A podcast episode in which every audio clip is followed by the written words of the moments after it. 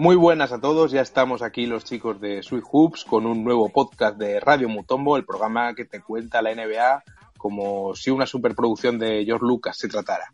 Hoy seguimos con nuestro serial de capítulos dedicados a la previa de la temporada 2015-2016 que empieza en tan solo 20 días. Como sabréis, en cada uno nos acercamos a una división para ponernos un poco al día sobre qué deparará el curso baloncestístico a cada una de las franquicias. Queda mucho tomate aún por contar, así que metemos el turbo. Hoy es jueves 8 de octubre, mi nombre es Víctor Millán y vamos a hablar de baloncesto.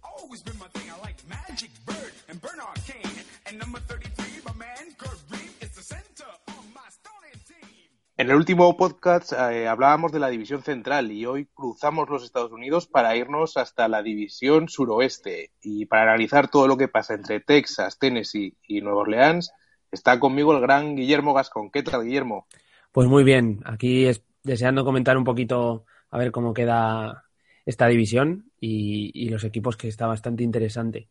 Sí, hoy juegan además, eh, que lo tenemos que comentar, el Madrid contra el Boston Celtics aquí en, España, que ya daremos cuenta después en, en Sweet Hoops, tendréis una serie de artículos comentando un poco eh, el tema este de que Florentino ha vuelto a sacar a la palestra lo de la posibilidad de que el Madrid juegue en la NBA y demás. En fin, esto que sale cada dos, tres veranos y que, y que bueno, sigue insistiendo, al final, pues eso, si fichó a Ronaldo y a todos los que quiso, pues bueno, al final igual. Bueno, ¿cómo no va a conseguir que el Madrid juegue en la NBA, no?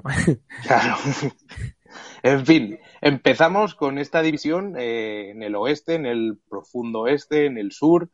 Eh, para mí la división con más caña. El año pasado, eh, los cinco equipos, Dallas Mavericks, Houston Rockets, San Antonio Spurs, eh, Nueva Orleans Pelicans y los Memphis Grizzlies de Margasol, todos se clasificaron para playoffs. Que pues- eso da muestra del nivel. Además, cinco equipos en el oeste para ocho plazas. Una, una, pasada, ¿no? Para mí más competida. No estén, sí que hay candidatos al anillo, pero quizá no estén todos, todos, claro. Pues la verdad es que sí, ¿eh? yo cuando estaba haciendo el análisis, eh, preparando un poquillo esto, te das cuenta que, que no sabrías a qué equipo eh, en, el orden que poner, poner a estos equipos, porque por calidad tienen plantillas bastante equilibradas y bastante completas. Y pensando ya en un poco en la clasificación para, para ver cómo quedaría un supuesto playoff, es complicado, ¿eh? Es complicado. Sí, sí, sí. Para empezar, vamos a, como sabemos que nos está escuchando nuestro compañero Sergi Concha, pues eh, vamos a empezar por Dallas, por si se lo quiere escuchar rapidito.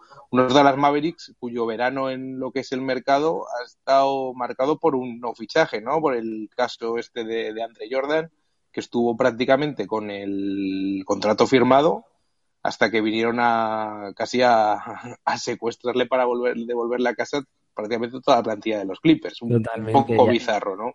Y, y además que, que, tuvo un seguimiento a través de las redes sociales. No sé si recordáis el, el artículo que, que, sacamos en el que había, bueno, veías que había tweets de, de los jugadores de, de, los Clippers eh, poniendo emoticonos, en plan eh, insinuando cosas. Eh, vamos, que era una parecía un, algo un poco teatrillo preparado, pero que por lo que vimos y, y las reacciones de Cuban posteriormente, de preparado no tenía nada, ¿no? Sí, sí.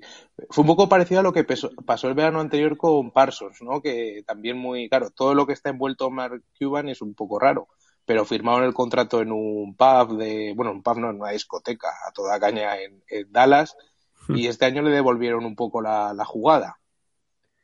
Sí, le ha salido un pelín mal, le salió mal y, de hecho cuando hablemos y toquemos el tema del juego interior que se ha quedado en Dallas, pues vamos a ver que, tanto la salida de, los jugadores que tenía interiores como la no llegada de, jugadores importantes en ese puesto le dejan ahí una calva bastante interesante. Sí, por recopilar, pues bueno, se ha ido Tyson Chandler a Phoenix, que ha firmado un contratazo, y hablaremos de él cuando hablamos de, de los Phoenix Suns. Se ha ido Monta Ellis desde el juego exterior se ha ido Richard Jefferson a Cleveland, se ha ido Ryan Rondo, que fue la calamidad el año pasado, que también lo comentaremos, y se ha ido a Mares a Miami, que estaba haciendo un papel pues medianamente bueno, ¿no? Para, sobre todo porque estaba cobrando casi nada. Y a cambio, pues ¿a quién han fichado? Pues el principal fichaje es Wesley Matthews, ¿no? Desde Portland, uno de los mejores triplistas del año pasado. Y luego el juego interior, pues lo han remachado como han podido, con Samuel Dallenberg, que vuelve, que ya jugó hace dos temporadas solo, después de pasar por Nueva York. No ha llegado muy bien a la pretemporada, porque debe llegar pasadísimo de kilos. Y en lo que das de Yavali Magui, uno de nuestros colgados favoritos. Pues sí, porque a, ver qué, qué, ocurre con este jugador que, que ahora últimamente ya está eh, pues de un lado para otro y que en un principio sí que se, se preveía que podía ser un jugador bastante aprovechable e incluso defensivamente se le veía muy capaz, el físico se lo permitía. Pero bueno, que entre las lesiones y el Instagram, que no para de, subir fotos así graciosetas, pues, pues no de entrenar mucho y no da mucho la talla en, en la cancha luego. Sí, y el gran fichaje, digamos, a mitad del verano se confirmó, pues bueno, que Deron Williams, después de pretenderlo tres veranos, yo creo ya, al final ficha por Dallas. Claro, es el, de es el Deron Williams de los Nets, que lleva un par de cursos, pues bajando bastante el listón, ¿no? Sí, podría ser ya un final de, su decadencia, porque, o, o, puede que me equivoque, ¿no? Ojalá me equivoque porque es un jugador con unas características y, un estilo de juego que realmente divierte al espectador y da espectáculo, pero no sé si veremos a, al Lerón de Utah que, que nos encandilaba, sino que veremos a un jugador un poquito ya, bueno, más mayor sobre todo, pero sobre, pero a mis sensaciones es que ha perdido un poco el, el ritmo de juego y, esas características que le hacían ser un jugador diferente. Sí, yo tengo la esperanza de que se motive. Ha pasado del contrato este que firmó con los Nets, que eran 100 millones por cinco años, eh, si no recuerdo mal, a mm. firmar dos años por, por 10 millones cada uno. Y llega un equipo pues bueno, que como todos los años Dallas, eh, quiero decir, no les ha salido la guinda que habría sido un pivot eh, potente como de André, pero tiene un equipo muy móvil y muy alegre, ¿no? También con Matthews como tirador, con Parson, con Novitsky, en fin, que el equipo, el equipo tiene mimbres para... Bueno, yo, yo fíjate, eh, me da la sensación un poco de, de una plantilla, un quinteto un poco corto, ya por el, joder, pues jugadores como, como Dirk, que ya no van a estar en, en su plenitud, ni, ni físicamente, ni, ni van a poder eh, jugar tantos minutos como, como nos están acostumbrando. Eh, Derón, que no sabes muy bien el resultado que te va a dar, el rendimiento que, te va a dar. Y luego la incorporación de, de, Matthews, pues a mí es un tío que me gusta, pero creo que es un especialista. Y a nivel de un jugador que, completo como es Montaelis, no va a poder suplir ese hueco. Ya, y Montaelis el año pasado podemos decir que se dio un paseo en Dallas, ¿no? Pero sí. no sé si va a poder ocupar ese, ese perfil de jugador que necesitan para acompañar a, Parsons, que yo creo que es el jugador sobre el que va a recaer la mayoría del peso de, de este equipo de los Dallas. Sí, que Parsons el año pasado también, claro, el estar más rodeado, pero no hizo tan buenos números como con, como con los Rockets. También se quedó un poco ahí entre dos aguas. No acabó de ser ese jugador que parecía pues que iba a ser medianamente importante, ¿no? Sí, sí, sí. Cierto es que cualidades tiene y, realmente si consigue recuperar ese, ese consigue recuperar su juego podría volver a ese nivel que, vimos en, Houston y que, joder, por eso lo fichó Cuban en, una discoteca, ¿no? Hay que decir, claro, Wesley Matthews también llega después del año pasado, se rompió el tendón de Aquiles eh, allá por el mes de marzo. No va a empezar la temporada, pero llegará, en fin, en noviembre se espera que ya, que ya esté. Habrá que ver, para ti entonces, pierden, ¿no? O sea, el cambio de el cambio de Rondo por Derón, pues bueno, en principio parece positivo si es el Rondo del año pasado sí. en, en Dallas. Pero, en, pero en los cambios de Monta por Matthews y desde luego en el cambio de, de, de los pivots, para ti salen perdiendo, ¿no? Peor equipo este año Dallas que, el que sí, si lo miras así, miras el quinteto del año pasado y miras el quinteto de este año y de inicio me da la sensación que es peor creo que es peor y creo que Dallas pierde. Y de hecho, eh, si nuestro amigo Sergi nos lo confirmará, no estaba muy contento con la confección de la plantilla de este año. No, hombre, es que es para desencantarte después de lo que pasó con DeAndre. Y además lo que tú dices, que el banquillo es flojito porque han, pedido, han perdido jugadores como Aminu, que se ha ido a Portland, han perdido a Jefferson, que bueno, con su edad seguía haciendo cosas interesantes, a Amar, a Greg Smith. Sí, pero luego además completas la plantilla con jugadores como Villanueva, que ya pues eh, no ha sido un jugador que...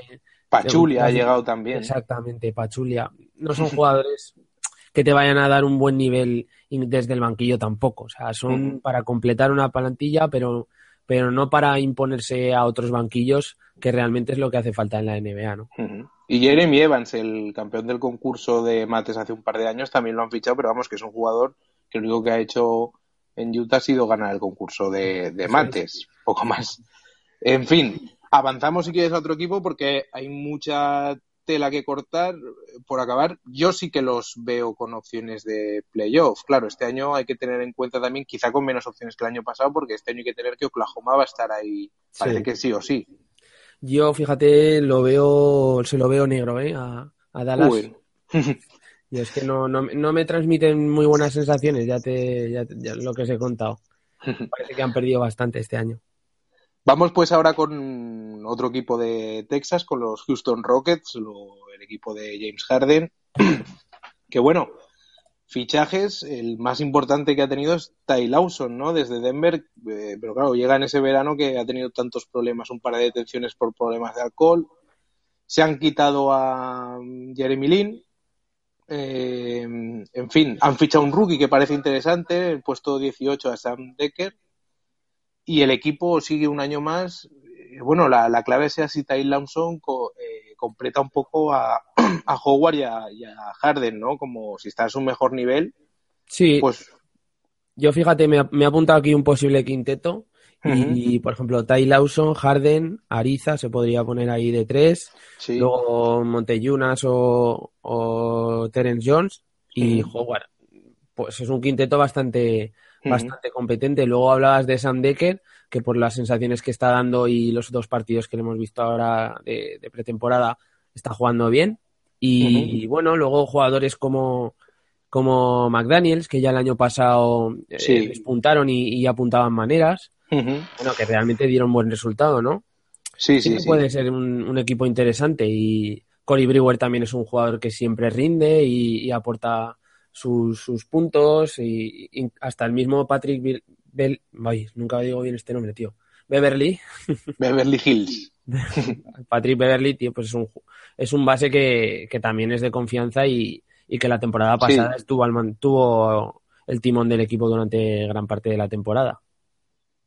Sí, hay que ver si él será el titular y usarán a Ty Lawson de sexto hombre o cómo configurarán un poco esto. Luego está también Jason Terry. Dependerá un poco también del nivel de Ty Lawson, ¿no? Sí, sí, sí. Porque si no, para mí es, titular indiscutible.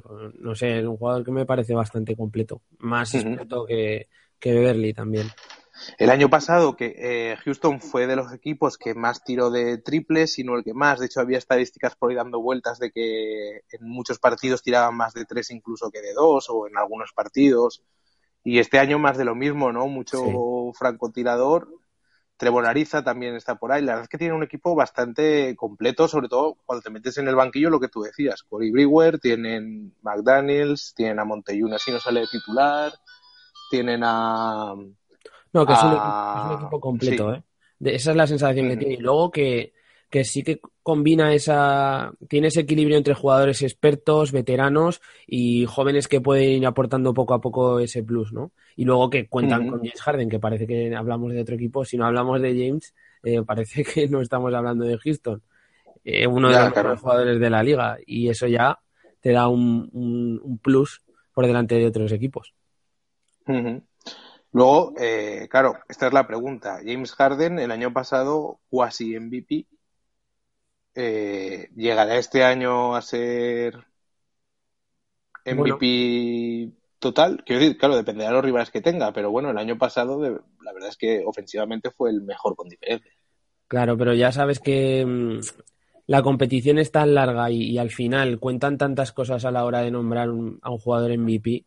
Eh, ya sabes que el equipo hace mucho en, en cuanto a la decisión de, dar este premio y si no consigue eh, llegar muy lejos eh, Houston en playoff, pues, o sea, en playoff, en la temporada, o si no desplegan un juego que, convenza, no sé, Eh, mi sensación es esa. Tiene que cuadrar un, la estrella con, con, el equipo. Por eso quizás se lo llevó el año pasado eh, Carry. Sí, sí, sí, sí, claro. Mm. Y bueno, eh, ¿qué más hay que comentar de estos Rockets? Eh, en playoff van a estar. Terceros del oeste los podría poner yo eh, si le salen bien las cosas. Sí, yo por ahí los pondría, ¿eh?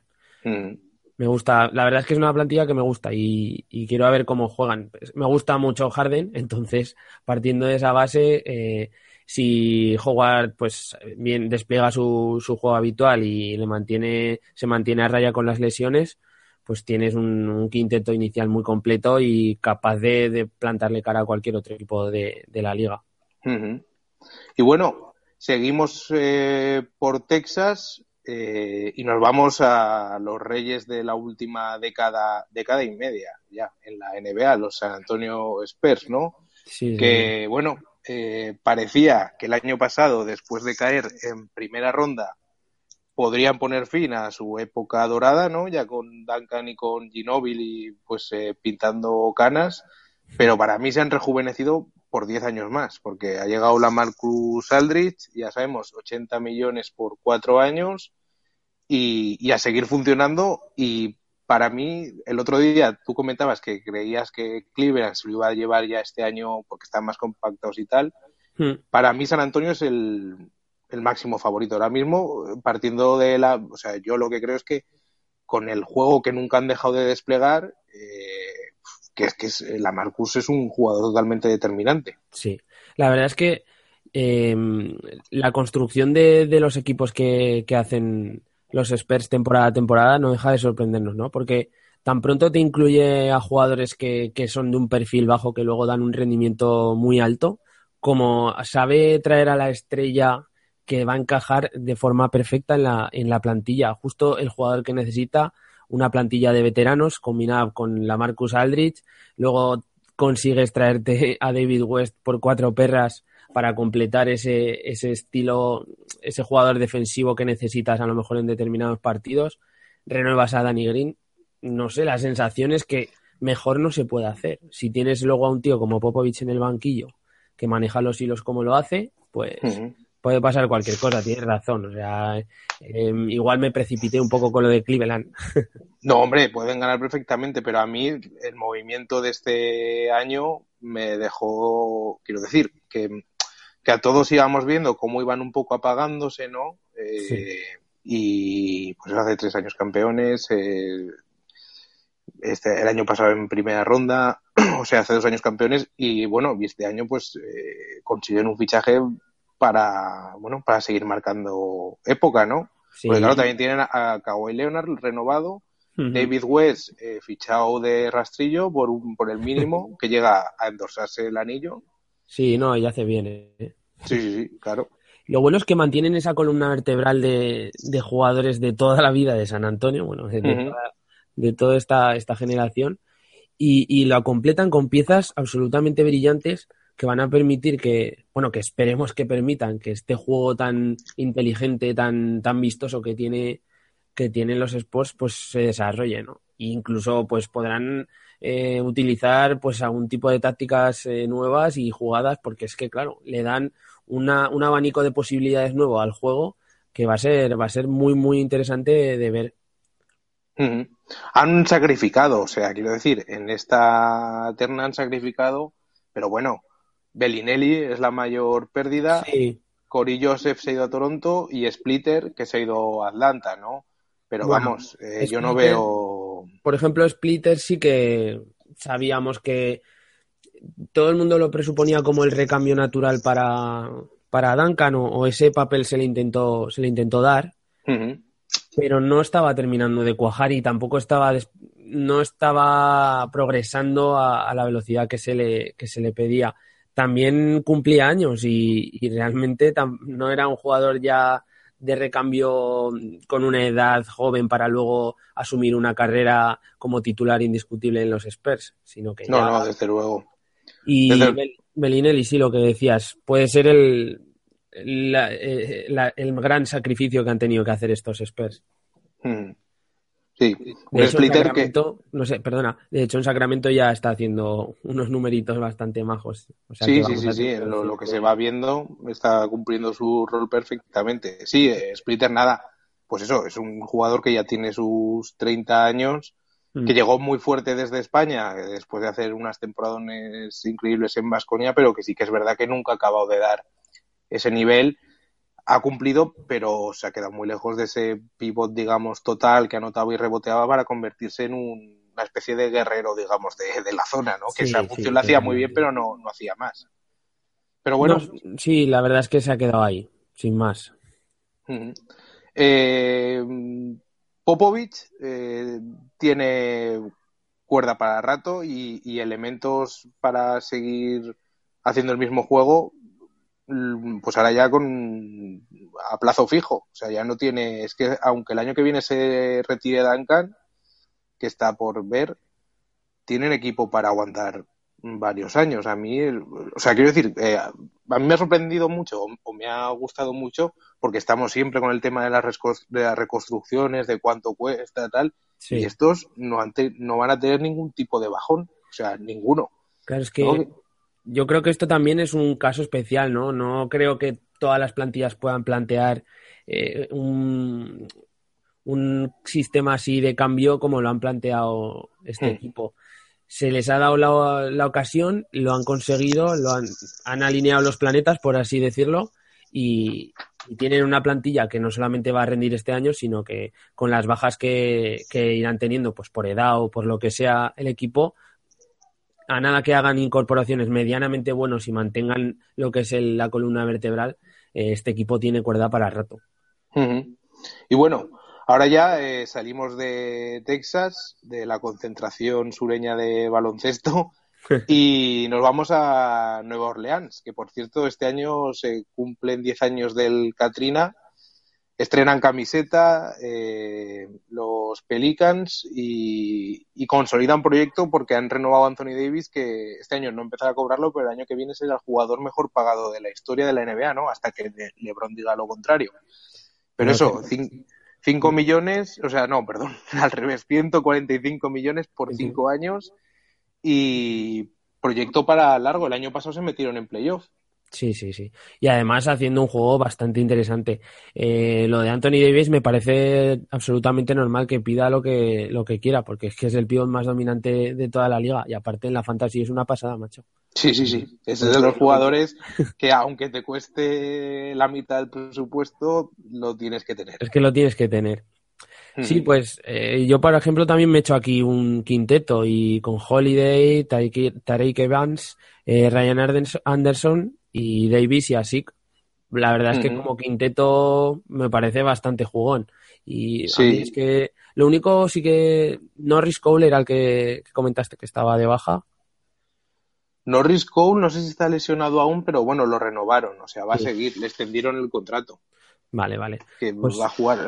Habrá que ver, yo creo que así así jugará de pip, no sé a quién dejar en el banquillo, porque no creo que jueguen con Anderson igual tan abierto. Sí, eso de titular. Sí, le plantea un equipo demasiado interior, pero bueno, a ver, no sé, el, pueden jugar así, de tres, porque hmm. habría que y, y, luego la verdad es que no han tenido que moverse mucho en el mercado, o sea, el, ha llegado Alonso G desde Portland, hmm. eh, ha llegado Perkins, rebotado desde Cleveland. y, tampoco han perdido mucho. A Fredet y dos Jeff Whitney, el pivot blanquito que el año pasado, pues bueno, hizo más o menos, eh, hizo buen nivel, Tony Douglas, otro base que se va a Indiana, pero mantienen el bloque totalmente y yo creo que la clave, o sea, Anthony Davis ya sabemos que va a hacerlo muy bien, pero la clave estará para mí en que Tyreek, bueno, primero que eh, True Holiday tenga un año libre de lesiones, que el año pasado lo tuvo bastante complicado, pero luego sobre todo en que Tyrek Evans muestre el nivel que estuvo mostrando en algunos momentos de la temporada pasada, ¿no? Sí, sí, se le vio un gran baloncesto y también, y lo que comentaba antes de la fantasy, también era uno de los jugadores que, se solía tener porque daba unos resultados bastante buenos. Eh, a nivel de quinteto me parece un equipo que, que puede plantear un, un, quinteto bastante interesante, ¿no? Lo que, lo sí. que sí E- Eric Gordon es el que nos hemos olvidado de meter en el quinteto. Ah, sí, vale. Eric Gordon, que, que claro, que, que ese es del que te hunde en la fantasy. Totalmente. Porque el año pasado se marcó un año, tuvo algún partido bueno, pero vamos, Sí, luego iba de capa caída. Sí, sí, sí. Tenía partidos bastante buenos, ¿eh? O sea, visualmente es un tío, a mí me, me gusta bastante cómo, cómo juega y el baloncesto que plantea, pero claro, luego puede fallarte un Mm. montón de canastas, perderte un montón de balones y las valoraciones están ahí. Eh, Mira, pero- estoy mirando, Dime. no, te decía, estaba mirando aquí las estadísticas de Gordon en los Clippers. Eh, en su último año en los Clippers, en la 2010-2011, promedió 22 puntos por partido cuando aún era jovencísimo, porque ya tiene 26 años. Y salió en el traspaso que llegó a Chris Paul a los Clippers. Y el primer año lo hizo bueno con 20 puntos, pero este último ha bajado hasta los 15 con unos porcentajes de tiros de, que no llegan al 40%. Y el año pasado fue peor que no llegó ni al, Sí. ni al 32 desde la línea de, de 3, ¿no? Entonces es un jugador que, otro pieza que si se, lo tienen ahí, el talento lo tienen ahí y sobre todo que son todos, o sea, jovencísimos. Eh, este equipo, claro, es lo- también lo comentábamos el otro día con, con qué equipo era, con, ah, con, lo- con los Bucks. Sí. Quizá lo que falte quizás sea un poquito de, pues Sí, eso, de de, canas, ¿no? y claro, y además los jugadores, fíjate, que traes expertos, pues si, si tienes que poner como jugador experto a, a Perkins, eh, apagas y vámonos, ¿no? Porque lo que te puede dar de experiencia este hombre, mejor no, no cogerlo. Mm. Pero bueno, sí. eh, lo que se me queda también un pelín corta la, la plantilla a nivel de banquillo. Sí. Creo que da- hay un salto bastante, bastante grande entre los jugadores titulares y los seis mejores y, y el resto del banquillo. Y ya sabes que es aquí donde, donde se pierden los partidos también. Sí. Si te plantea un, un equipo, un partido con un banquillo apañado, tampoco tiene que ser muy, muy potente, pero apañado, y los titulares tienen mal día, pues ese partido prácticamente lo puedes dar por perdido. ¿Tú crees, tú los ves en playoff seguro? Pues yo creo que si no hay problemas con Anthony Davis y no tiene ninguna lesión, tienen opciones a meterse. Sí, no, deberían estar con Anthony Davis. Sí, sí, yo creo que Y, sí. y otro futurible MVP. O sea, si no es este año, será en alguno, pero vamos. Sí, sí. y debería, claro, es que despliega un juego que no se valora tanto, pero aún así es que es fundamental y, y este sí que es un tío que, que es joven y tiene toda la vida por delante para ganar el, el MVP, ¿no? Pero bueno, se lo va mereciendo ya, sí. Sí. Y acabamos ya nuestro podcast de la división suroeste, eh, yéndonos, estábamos en la ciudad del jazz, pues ahora nos vamos a la cuna del rey del rock, a Memphis. Que si Elvis Presley se levantara y viera que tiene un equipo ahí en Tennessee donde, donde hay, no hay ni un solo oso y que luego el mejor jugador es un español, pues bueno, igual se volvería a meter dentro, porque no creo que lo reconociera mucho, pero bueno. Eh, los Grizzlies de, de Marc Gasol eh, este año renovó, nunca se planteó, yo creo, moverse. ¿No? ¿Tú crees? Uf, los Knicks no eran los que sonaban, San Antonio también sonó, pero él como que estaba muy seguro. Fíjate, yo lo de San Antonio sonaba bien eso, ¿eh? Sí, hombre, sonaba muy bien, pero claro, no hubieran podido juntar. No, Para San Antonio no. yo creo que es mejor fichaje Aldrich que... Sí, sí, sí, por supuesto. Pero fíjate, de- si yo hubiera sido, no sé, para mí como español, ¿no? Ver a, a Marc ahí jugando en, en los Spurs también me hubiera gustado.